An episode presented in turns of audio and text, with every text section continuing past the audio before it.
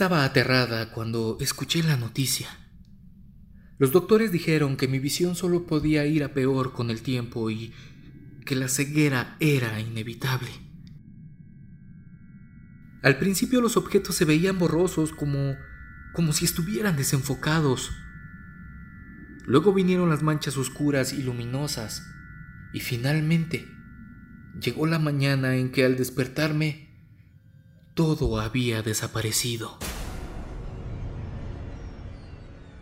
Ya no podía ver absolutamente nada. Aún así tenía suerte.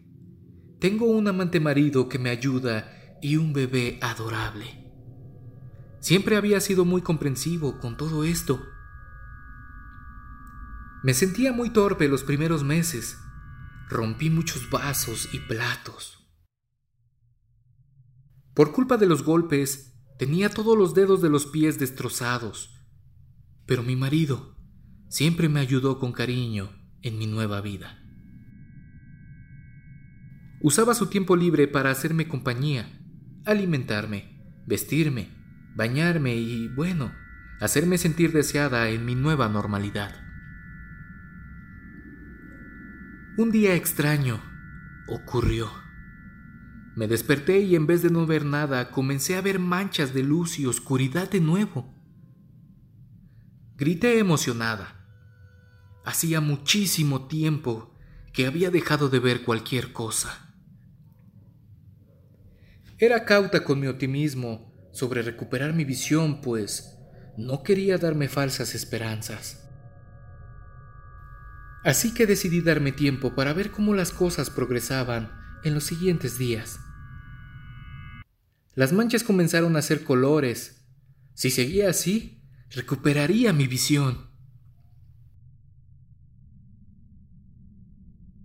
Mantuve la sorpresa hasta recuperar por completo mi visión y darle las buenas noticias a mi marido. Seguro se alegraría por mí.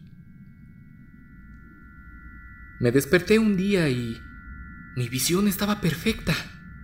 Esperé pacientemente a que mi marido regresara de la guardería con nuestro hijo. Cariño, ya estoy en la casa. Escuché a mi marido decir, corrí hacia él para abrazarlo, pero me quedé helada. El hombre junto a la puerta no era mi marido. Tenía la voz de mi esposo, pero era un completo extraño.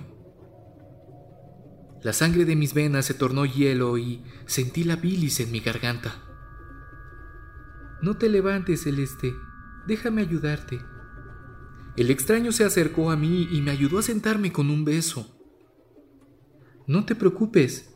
He dejado al pequeño Henry listo para dormir. Con horror vi cómo usaba su teléfono para iniciar el audio de un bebé llorando.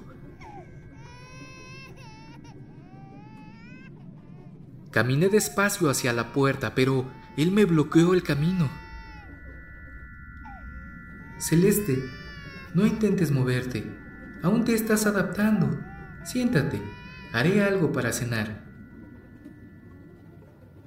Me llevó a la cocina donde tuve que morderme la lengua para no gritar.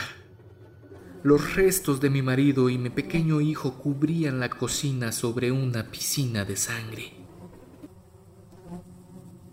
Cariño, esta noche cenaremos filete.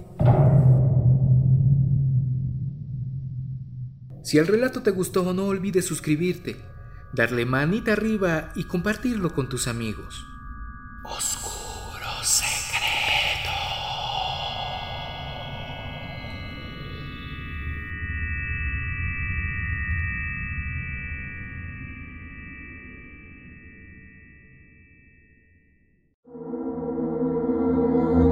¿Quieres escuchar las historias de terror que más te gustan sin cortes comerciales? Puedes convertirte ahora en miembro de ACAST.